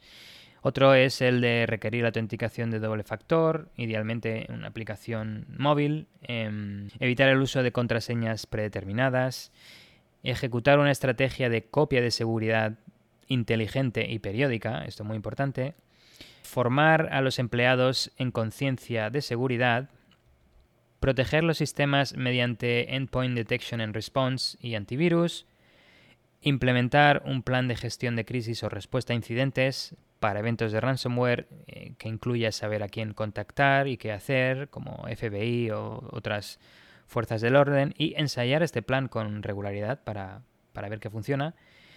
Y eh, bueno, algunos comentan que otra recomendación es contratar un ciberseguro. Algo que me parece interesante porque esto es muchas veces empresas que tienen un ciberseguro lo utilizan para pagar el ransomware, ¿verdad? Pues uno se pregunta si se ha dado algún caso de fraude en el que la propia empresa se haya atacado a sí misma o se haya aliado con un grupo ransomware para obtener el pago vía el ciberseguro. Probablemente no las más grandes por el tema de imagen, pero empresas pequeñas y medianas igual no tienen mucho a perder si, si no les pillan, claro. A ver, yo me imagino que eso realmente pasa en, el ámbito de seguro de automóvil, seguro de casa, seguro de vida, ¿no? Siempre hay historias de esas de mato a mi pareja para cobrar el dinero y todo eso. Quizá aquí es un poco más difícil de seguir porque como todo va funciona con criptomonedas, como Monero, que son difíciles de tracear, quizá que te salga la, estafa bien, pues es un poquito más sencillo o dicho de otra manera, un poco menos complicado. Eh, pero sí que sería un negocio interesante lo del tema de ciberseguro, sobre todo si como la empresa aseguradora pues tener gente experta en negociación o a lo mejor pues mejor aún gente en el mundo underground, ¿sabes? Que es en plan, vale, habéis pillado esta empresa, pero como que somos colegas, venga, te llevas esta parte, en plan entre tú y yo y me haces el descuentito porque como soy la empresa aseguradora soy cliente habitual y buen pagador. O sea que lo que pasa es que a lo mejor con eso también estás incitando, ¿no? Es como si hubiese que lo hay, por lo que creo, pero seguros para eh, pues antisecuestros y cosas así. Me consta, tengo escuchado que para gente así muy VIP, pues tienen incluso eso, seguros eh, antisecuestro, pues que si secuestran a alguien, que en ciertos países es más común, eh, pues ya inmediatamente la empresa aseguradora se encarga de pagar tal cifra y todo eso. Pero bueno, sí, a lo mejor oportunidades de negocio ahí. Sí, y ahora que comentas lo de Monero, me ha venido a la cabeza también una noticia que he visto recientemente eh, esta semana y es que Bitrex, eh, un, grande de, la criptomoneda, un, exchange de estos, va a dejar de soportar, de, permitir operaciones con estas eh, criptomonedas que son más enfocadas en la privacidad como Monero, Zcash y Dash. Y bueno, incluso el, Servicio Secreto de Estados Unidos está em, haciendo, empujando al Congreso a crear formas de limitar el uso de estas eh, criptomonedas eh, enfocadas en la privacidad. O las monedas que se utilizan prácticamente para el crimen, ¿no? Porque ahora mismo realmente Bitcoin es la única, yo creo que, que tiene realmente uso comercial, ¿no? Y realmente está empezando, pero bueno. Y más ahora que están 33.000 pavos, o sea que... Eh, está muy bien. Sí, aunque los, los primeros eh, que intentaron apoyar estas monedas y que igual ahora se han hecho igual millonarios, igual lo tienen un poquito más difícil para, liquidar sus activos de criptomonedas, pero bueno. Cierto. Bueno, que nos hagan una donación de Monero, que los dos tenemos cartera de Monero. Si queréis colaborar con Tierra de Hackers, que le ponemos muchas horas, mandarnos el Monero, que nosotros nos, nos encargamos de, tirar la basura, no os preocupéis. O un jamón, si no. Quería mencionar también con esto del ransomware, eh, de hecho es una noticia que tenía ahí pendiente para cubrir, pero bueno, al final como eh, me decidí por otras tres. Em, eh, otro tipo nuevo que la verdad eh, me quedé bastante sorprendido que en vez de ransomware le llaman el scarware. Y resulta que la semana pasada eh, hubo otro leak de información, en este caso de Ledger, hablando de criptomonedas, que es la empresa que, que desarrolla Ledger Nano, que es este, call, este esta cartera de bitcoins en, en frío eh, que básicamente pues es eso, un USB, ¿no? Que tiene las claves privadas para poder firmar y así no tener que tener tus criptomonedas online, pues se liqueó la base de datos que contenía nombre, dirección, que esto es muy importante, e email. Pues a alguien se le ocurrió eh, en vez de intentar pues comprometer contraseñas y todo esto que es más complicado, empezar a mandar de manera masiva emails, y, esto lo menciono porque es importante también para nuestros oyentes que lo sepan, con amenazas físicas. Lo que hacen es mandar un email donde pone hola Juan, por ejemplo, porque Juan lo sacaron de la base de datos. Sé que vives y le pone la dirección. Y todo esto, claro, está automatizado, porque simplemente tira de la base de datos con un template, dice hola Juan, eh, sé que vives en esta dirección, eh, quiero que sepas que, voy a ir a darte una paliza el día que menos lo sepas. Creo que pone algo como te voy a reventar la cabeza con una llave inglesa o algo así. La cuestión es que es un email muy amenazante y lo que le da credibilidad es que pone tu nombre y tu dirección. Por tanto, yo podría ver y además, como son clientes de Ledger, saben que tienen criptomonedas, creo que pide como 500 dólares en Bitcoin para que no te parta la cabeza. Esto suena gracioso, gracioso hasta que recibes el email y no sabes de esto. De hecho, fue hace cosa de un año que había algo similar, pero lo que utilizaban era la, historieta de que te habían grabado viendo porno y te habían montado un vídeo con la videocam tuya y el vídeo que estabas viendo y lo que utilizaban era pues te enviaban una contraseña que habían sacado por ahí que probablemente ni era una contraseña de nada, una tuya pero que no tenía nada que ver con nada pornográfico.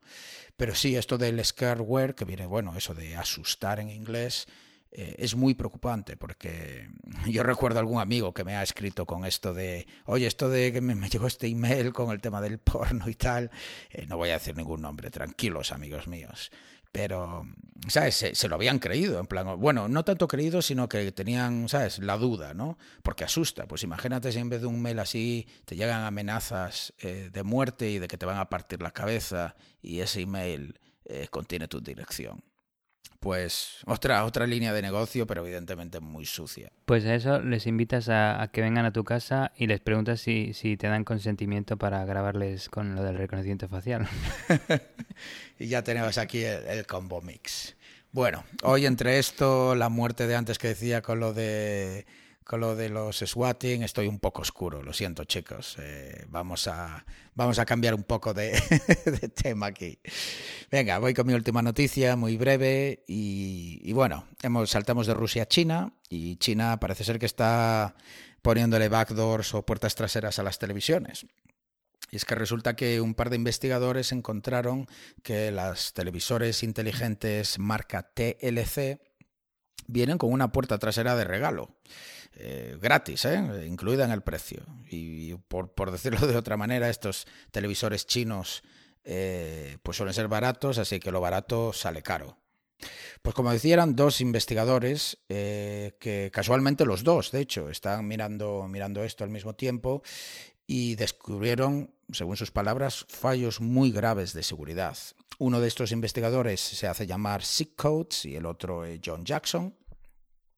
Y en concreto, Sick Codes eh, hizo un blog post que os lo pongo en las notas y referencias del episodio, eh, con todos los detalles técnicos. Eh, y en una de las líneas decía que por momentos no se podía creer lo que estaba viendo. Eh, empezó su investigación realmente centrándose en los eh, TV sticks, básicamente estos USBs como el Fire Stick y otros, que si tienes una televisión tonta como tenemos Alexis y yo, pues la puedes hacer medianamente inteligente enchufándole uno de estos USBs, normalmente directamente al puerto de HDMI y tal, y que ya así ya te viene con, pues, con todas las aplicaciones. Y mayormente todos estos están basados en el sistema operativo Android. Y, mencionaba él que miró como unos 15 o así y encontraba siempre las mismas cuatro vulnerabilidades, por lo menos una de ellas, que son estas. O el puerto 22 abierto, que es el de SSH, permitiendo acceso por SSH con la contraseña root, eh, usuario root, evidentemente, y contraseña root, eh, sin hacer nada más. El puerto 555 abierto y permitiendo acceso al puente de debugging de Android sin autenticar o, si fuese autenticado, pues usuario root, contraseña root. El puerto de debugging es el famoso ADB.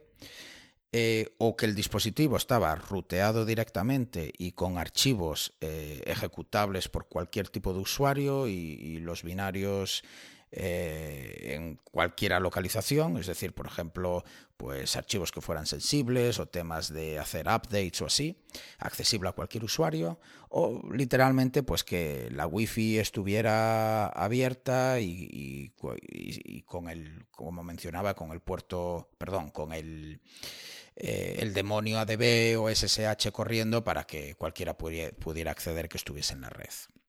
Y entonces se preguntó, esto es interesante, pero ¿cuál es realmente la diferencia entre uno de estos sticks ¿no? de televisión y una televisión inteligente? Porque probablemente una televisión inteligente simplemente tiene esto dentro, en vez de venderlo separado, ¿no? Y así que lo que hizo, como él no tenía ningún televisor que tuviese, que estuviese basado en Android, pero había encontrado tantas vulnerabilidades en estos sticks que sí estaban basados en Android, llamó a un amigo que sabía que tenía una televisión de estas inteligentes y le preguntó cuál era y le dijo una TCL. así que lo siguiente que hizo, le, le, pidió fue poder hacer una conexión de remote desktop a su portátil, que evidentemente estaba en su red de casa, que era donde también estaba este televisor. Y el primer paso fue escanear con Nmap, que para los oyentes que no sepan, Nmap es como digamos el estándar para hacer scanning de puertos y descubrir qué sistemas, ordenadores y manera de accederlos hay en la red en la que te encuentras. En concreto se centró en escanear el televisor. Encontró 14 puertos abiertos. Por haceros una idea, por una referencia, si escaneaseis los puertos de un teléfono Android, probablemente recibiríais cero puertos abiertos en la mayoría de los casos. Así que esto le sorprendió bastante, ¿no? Lo siguiente fue pues visitar todos estos puertos para ver qué tipo de servicio había corriendo ahí, ¿no? Y lo hizo realmente desde un navegador, probando HTTP y HTTPS. Y se fijó en uno en concreto, uno corriendo en el puerto 7989. Había un servidor web que se estaba ejecutando ahí y en él podía acceder a todo el sistema de ficheros si visitaba la URL eh, barra sdcard, que como sabéis, pues es realmente una URL típica de sistemas de Android que en general para teléfonos, pues a lo que accedes es a la tarjeta extraíble que tienen muchos teléfonos. Todo esto por HTTP, un protocolo no cifrado. ¿Qué quiere decir todo esto? Pues que cualquiera que estuviese en la red podía acceder a todos los archivos que tenía el televisor sin ningún tipo de autenticación. Lo más curioso que se dio cuenta es que el puerto 7989 no es un puerto estándar, ni siquiera aparece en la lista de puertos de Liana, que es esta organización pues que uno puede ir a verificar a, qué tipo de servicios está asignado un puerto. Como mencionaba antes, el 22 pues suele, ser el estándar SSH, 21, 23, 80 y todos estos. Pues el 7989 ni siquiera está en la lista. Entonces, la siguiente pregunta que se hizo, que me pareció muy buena, es, ¿por qué estos televisores permiten acceso no autenticado al sistema de ficheros en un puerto no estándar? Esto bastante sospechoso. Así que lo siguiente que decidió hacer es hacer un reporte para, para obtener un CV. Un CV, digamos que es una manera estandarizada eh, de reportar y, obtener pues la gravedad de una vulnerabilidad que alguien encuentra y que se va a publicar eh, de manera que sea visible a, pues a empresas y, en general a, toda la audiencia y, expertos y lo mandó al Mitre y por supuesto también avisó a TLC. No recibió ninguna respuesta. Mm, de hecho, eh, acabó teniendo que usar la web, que yo esta no los conocía, no sé si la conoces tú, eh, Alexis, disclose.io, para conseguir algún contacto. Y esta web, pues es como una especie de, de sitio abierto donde la gente puede ir a, cuando no encuentra maneras de reportar una vulnerabilidad, a intercambiar la información con otros expertos e investigadores para intentar eh, conseguir llegar a alguien. De hecho, es ahí donde conoció al otro investigador que mencionaba anteriormente. Eh, tuvo que al final acabar llamando atención al cliente, lo típico que llamas cuando tienes un problema con la tele, no para reportar una vulnerabilidad y tuvo que pedirles varias veces hablar con alguien de seguridad y alguno le llegó a decir que no tenían un equipo de seguridad. Probablemente, no quiero decir que sea así, pero por desconocimiento. Pero bueno, una vez pudieron contactarlos, lo que hicieron fue seguir buscando fallos en este tipo de televisores y encontraron que archivos críticos del funcionamiento o que gestionaban el funcionamiento de los televisores tenían permisos eh, 777, que básicamente en sistemas eh, Unix esto viene a ser que cualquiera puede ejecutarlos, leerlos o modificarlos. Un par de archivos, para que os hagáis una idea, era barra data, barra vendor, barra upgrade. Y otro muy interesante era una carpeta que era barra bar, barra terminal manager o gestor de terminales. Esto accesible a cualquier usuario para hacer lo que él quisiera.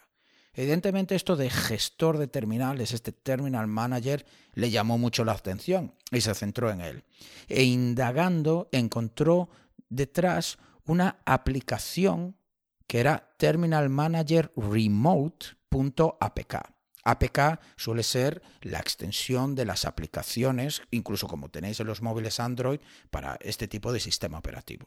Es decir, aquí había una aplicación de gestión de terminales remota.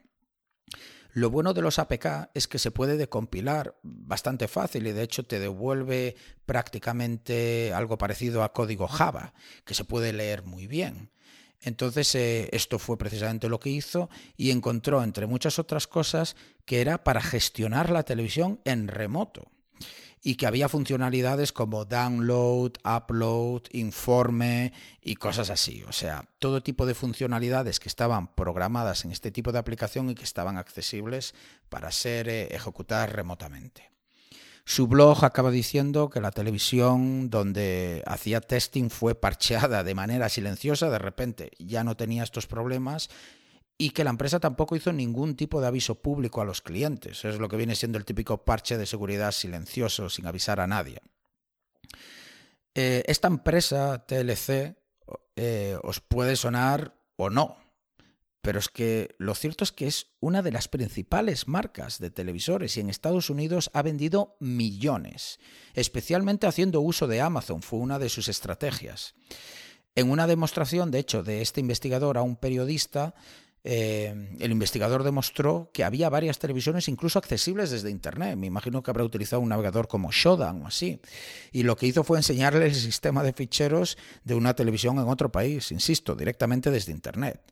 En general deberías tener acceso a la misma red. Eh, por ejemplo, si, si viene algún alguien de visita a tu casa y le das la misma contraseña que utilizas para todo eh, tu red en tu casa, pero bueno, sí que había gente que las tenía expuestas a Internet, lo cual lo hace mucho peor.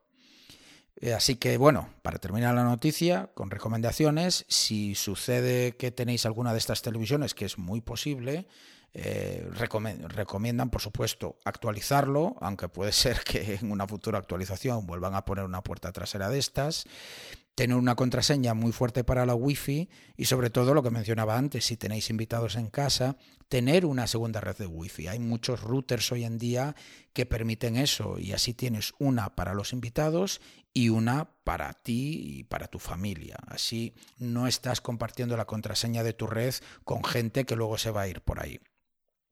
Y por supuesto, pues ten firewalls o lo que haga falta para que no expongas tu red interna a Internet.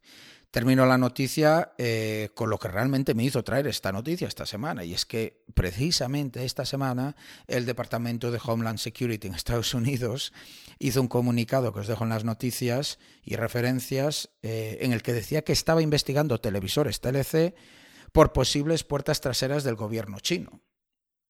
Esto me imagino que también es en base a esta investigación.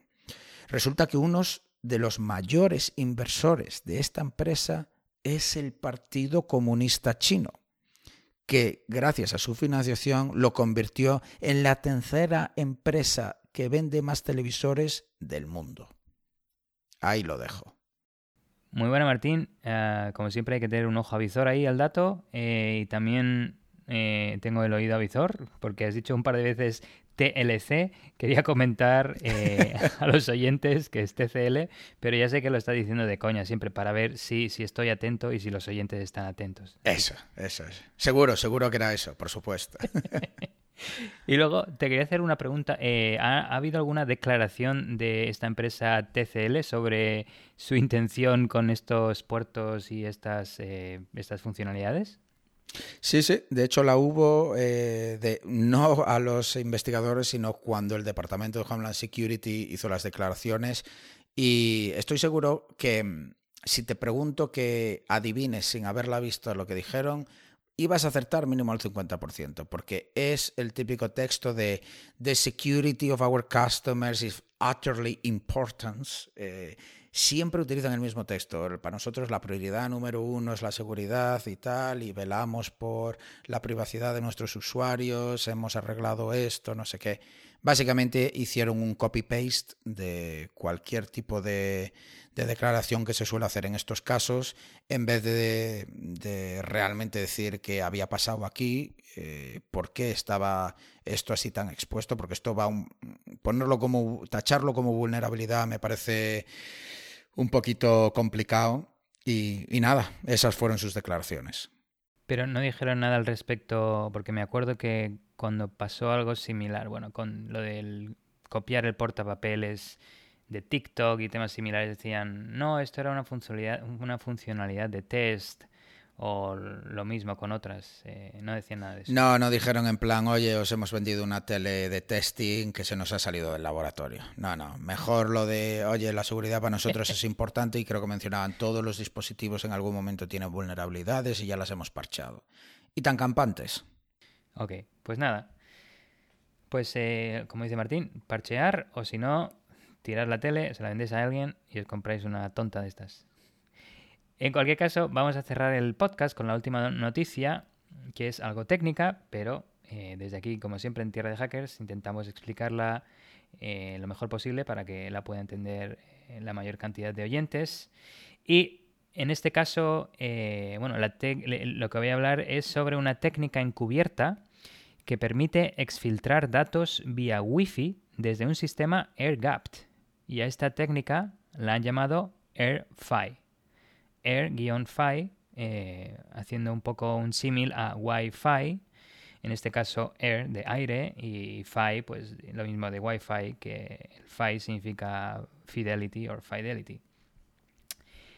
Em, ¿Y esto qué significa? Porque aquí hay un par de conceptos que no sé si eh, los oyentes eh, están acostumbrados el primero es air-gapped. ¿Qué es un sistema air-gapped? Pues un sistema air-gapped se podría traducir como un sistema aislado por aire o un sistema con espacio de aire.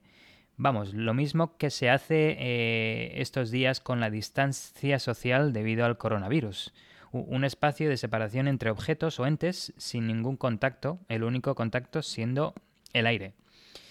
¿Y qué significa generación o estas señales Wi-Fi encubiertas? Pues eh, es el uso de una técnica electromagnética para emitir tráfico Wi-Fi sin eh, el uso de hardware específico, sin ninguna tarjeta Wi-Fi y de aquí el que sea el que se le denomine encubierta. Pues un informe recientemente publicado por la Universidad Ben Gurion del Negev en Israel Em, describe esta técnica, AirFi, eh, que utilizó para convertir los buses DDR de la memoria RAM SDRAM en transmisores que pueden generar emisiones electromagnéticas en las bandas Wi-Fi de 2,4 GHz y exfiltrar datos que se pueden encontrar en ese sistema air-gapped o en ese sistema con espacio de aire. El canal encubierto AirFi tiene las siguientes características. No requiere hardware de transmisión Wi-Fi, como he comentado anteriormente, eh, no se requiere de que el dispositivo afectado tenga ninguna tarjeta wireless conectada, ni esté conectado a ninguna red Wi-Fi, ni nada por el estilo. En su lugar, lo que se hace es utilizar la memoria RAM como transmisor Wi-Fi. No se requieren privilegios especiales. Este código que hace que la memoria RAM se comporte como una tarjeta Wi-Fi no requiere privilegios especiales, no requiere eh, privilegios de root o de administrador, no requiere incluso ni controladores o drivers de kernel, ni tampoco requiere acceso a recursos de hardware. Además, se puede iniciar desde un proceso de espacio de usuario normal. También funciona en máquinas virtuales, lo que me parece bastante interesante. Esta técnica funciona de manera efectiva incluso dentro de máquinas virtuales aisladas.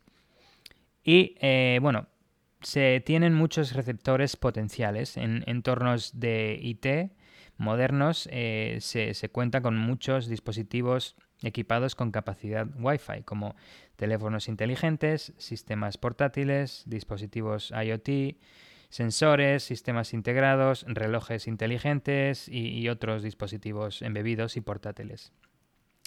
El atacante puede potencialmente comprometer eh, cualquiera de estos equipos para recibir las transmisiones AirFi de sistemas con espacio de aire air-gapped. El primer paso de este proceso o este ataque consiste en introducir malware en el hardware aislado, en el sistema air-gapped, ya sea interceptando el sistema eh, de destino y comprometiéndolo durante el proceso de fabricación o envío o durante la cadena de suministro, o agregando código malicioso después de que el hardware, después de que este sistema se haya desplegado, se haya instalado en su ubicación final a través de un periférico infectado como pudiera ser una unidad USB que se conecte al, dicho sistema AirGapped. AirFi funciona transfiriendo datos al bus de datos de la memoria RAM que genera una emisión electromagnética. Dado que la velocidad de reloj de estos módulos de memoria RAM suele rondar la frecuencia de 2,4 GHz o sus armónicos, las operaciones de memoria generan emisiones eh, alrededor de estas bandas de frecuencia, que son, como he dicho antes, la de la Wi-Fi 802.11b, G y N. Para módulos de memoria donde este no sea el caso, el malware de configuración necesitaría overclockear o underclockear la velocidad de la memoria RAM para generar emisiones en las frecuencias de las bandas de Wi-Fi o sus armónicos. Lo que significa eh, bueno, hacer, acelerar y hacer que vaya a más velocidad o a menos velocidad de lo normal eh, la memoria RAM. Esto debería ser posible en el software o mediante la configuración de la BIOS UEFI en el caso de Intel específicamente, se permite en sus memorias más modernas que los parámetros de tiempo de la memoria instalada se modifiquen utilizando la especificación Extreme Memory Profile, XMP. La configuración experimental del investigador demostró que tales señales se pueden captar a una distancia de hasta 8 metros de la máquina, con espacio de aire, air-gapped, aunque la velocidad de transmisión es bastante baja, dependiendo de la distancia. entre un bit por segundo, cuando se está muy lejos a 8 metros, o 100 bits por segundo. Para ponerlo en perspectiva, em, si tuviéramos una contraseña de unos 8 caracteres, esta contraseña se podría exfiltrar en el peor de los casos en aproximadamente un minuto y en el mejor de los casos en medio segundo. Voy a comentar brevemente otras técnicas, otros tipos, otros medios que se utilizan para los canales ocultos eh, o encubiertos y de esta forma poder exfiltrar datos eh, confidenciales. Eh, se, existen hasta siete categorías diferentes para exfiltrar estos, estos datos de forma oculta. están los, los métodos electromagnéticos, en los que tenemos ataques o técnicas como AirHopper, eh, GSMEM, eh, USB. Esta obviamente utiliza eh, emisión de, ondas electromagnéticas como este específico ataque, pero vía el bus USB. Y esta última técnica también se incluye en, este, en esta categoría electromagnética, el AirFi. Luego tenemos la categoría de, magnéticos, em, campos magnéticos generados por la CPU, como el ataque que lo llamaron Magneto. También hay otra técnica llamada Odini, que es el bypass del blindaje Faraday. Luego también hay eh, ataques en el campo eléctrico, acústico, termal, óptico y vibracional. Eh, bueno, en, en, el eléctrico sería mediante líneas eléctricas, en el acústico pues mediante temas como ruido del ventilador del sistema, ruido del disco duro, ultrasonidos, vía altavoces, e incluso sonido de las unidades de CD y DVD, y reproduciendo sonido vía la fuente de alimentación, que esto parece bastante interesante. Eh, en el campo termal tenemos eh, que se utiliza la calor generada por la CPU eh, para recibirla en un sistema o incluso en un teléfono inteligente en el tema óptico tenemos el uso de los LEDs de un disco duro, los LEDs de los teclados, los LEDs de los routers, incluso eh, cámaras de seguridad de infrarrojos y píxeles invisibles incluso en las pantallas. Y finalmente en el campo vibracional tenemos vibraciones del ventilador del sistema. El investigador sugiere varias defensas potenciales, como pueden ser la separación, Dice eh, que no se debería permitir dispositivos con capacidad de red cerca del hardware con espacio de aire air-gapped. La otra eh, defensa que comenta el investigador es la detección en tiempo de ejecución, es ver si hay procesos sospechosos eh, corriendo en el sistema air-gapped. Otra técnica es implementar interferencias o jamming de Wi-Fi vía software o hardware cerca del, sistema AirGap que se quiere proteger, también interferir o enturbiar cualquier señal de Wi-Fi encubierta con un proceso en segundo plano que ejecute operaciones de memoria RAM o CPU aleatorias. De esta forma, eh, pues se puede interferir con las, eh, el intento de, exfiltración de información. Y finalmente comenta la protección o blindaje de Faraday, aunque em, para este caso específico, aunque hay una de, de las técnicas o de los ataques en el campo magnético, la técnica Odini, que hace un bypass del blindaje de Faraday. En cualquier caso, eh, viendo ataques tan contundentes y efectivos como el reciente contra FireEye y, y otros durante el 2020, que se centran más en la capa de red y de sistema, eh, uno se pregunta si los atacantes van a emplear tanto esfuerzo y recursos en llevar a cabo ataques tan complejos y sofisticados para saltarse el espacio de aire.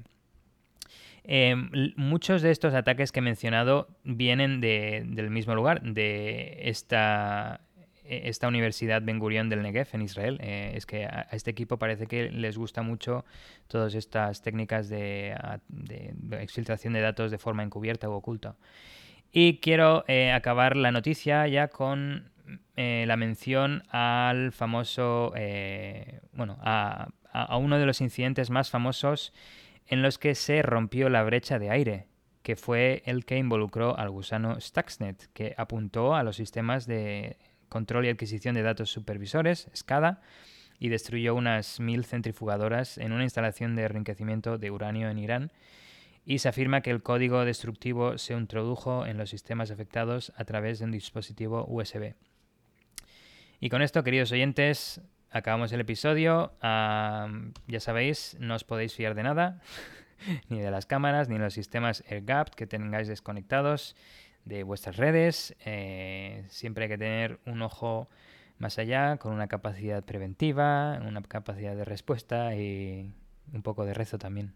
Sí, lo del caso de Stuxnet, que lo mencionamos en el, en el último episodio también, el, el libro ese que seguimos recomendando, eh, es buenísimo porque a través de USBs que creo que habían introducido en una tienda cercana a una de las eh, centrales nucleares donde sabían que muchas veces iban a comprar dispositivos USB, eh, es una mezcla también ahí con un supply chain attack y todo. Pero sí, muy, muy interesante ese caso y desde luego, aunque parece como prácticamente imposible o un tipo de ataque que es tan, tan sofisticado que no se va a hacer, tengamos en cuenta que este tipo de ataques eh, están orientados a máquinas que están en gap porque son tan valiosas que no se conectan a Internet y que activamente se, se ponen, digamos, como protegidas en todos los sentidos. Por tanto, va a ser un objetivo de gobiernos, en muchos casos, como una vez más se demostró en Stuxnet, y por tanto este tipo de ataques sí valen la pena el, la inversión en tiempo, en investigación, en la complejidad, porque lo que puedes obtener de ello es un tesoro muy, muy valioso. O sea que, que sí, eh, algo bastante difícil, pero, pero la recompensa vale la pena. Sí, en ese caso eh, los intereses eran, vamos, de muy alto nivel y con un soporte de, de naciones y con un presupuesto ilimitado, supongo, pero sí, sí. Pues nada, queridos oyentes, este ha sido el episodio por hoy. Como siempre os traemos los, los países habituales, China, Rusia y todo esto, malware, zero days. No os quejéis, ¿eh? que como regalo de, de Reyes no está nada mal. Así que hacernos un favorcito, que os pedimos siempre, compartir este podcast, por favor. Queremos seguir llegando a más gente, sobre todo en países, por Latinoamérica también, que nos están escuchando un montón y nos encanta eh, comentarnos en las plataformas de podcast que nos escuchéis, seguirnos en Twitter, sobre todo contestarnos a las preguntas que os hacemos cada dos semanas en cada episodio y nos escuchamos en el próximo episodio.